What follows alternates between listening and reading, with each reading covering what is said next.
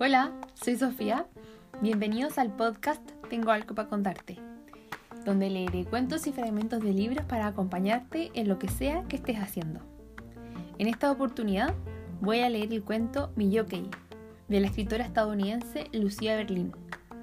Este relato lo puedes encontrar en su libro Manual para Mujeres de la Limpieza.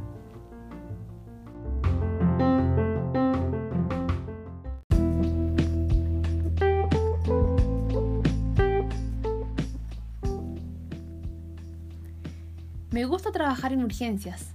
Por lo menos ahí se conocen hombres. Hombres de verdad. Héroes. Bomberos y jockeys. Siempre vienen a las salas de urgencias. Las radiografías de los jinetes son alucinantes.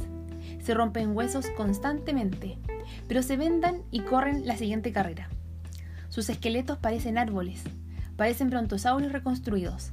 Radiografías de San Sebastián. Suelo atenderlos yo, porque hablo español y la mayoría son mexicanos. Mi primer jockey fue Muñoz. Dios, me paso el día desvistiendo a la gente y no es para tanto. Apenas tardo unos segundos. Muñoz estaba allí tumbado, inconsciente, un dios azteca en miniatura. Pero con aquella ropa tan complicada fue como ejecutar un elaborado ritual. Exasperante, porque no se acababa nunca. Como cuando Mishima tarda tres páginas en quitarle el kimono a la dama. La camisa de raso morada tenía muchos botones a lo largo del hombro y en los pollos que rodeaban sus finas muñecas. Los pantalones estaban sujetos con intrincados lazos, nudos precolombinos. Sus botas olían a estiércol y sudor, pero eran tan blandas y delicadas como las de Cenicienta. Entretanto, él dormía, un príncipe encantado. Empezó a llamar a su madre incluso antes de despertarse. No solo me agarró de la mano, como algunos pacientes hacen, sino que se colgó a mi cuello, sollozando, mamacita, mamacita. La única forma en que consintiera que el doctor Johnson lo examinara fue acunándolo en mis brazos como a un bebé.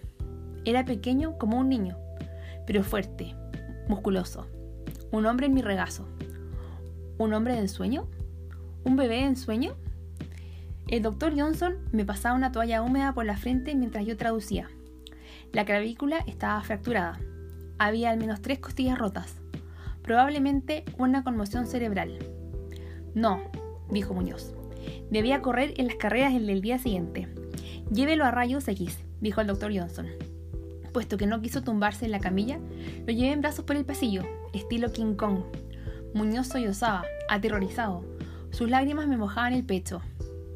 Esperamos en la sala oscura al técnico de rayos X. Lo tranquilicé igual que habría hecho con un caballo.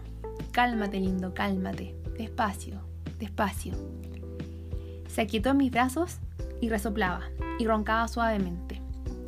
Acaricié su espalda tersa, se estremeció, lustrosa como el lomo de un potro soberbio. Fue maravilloso.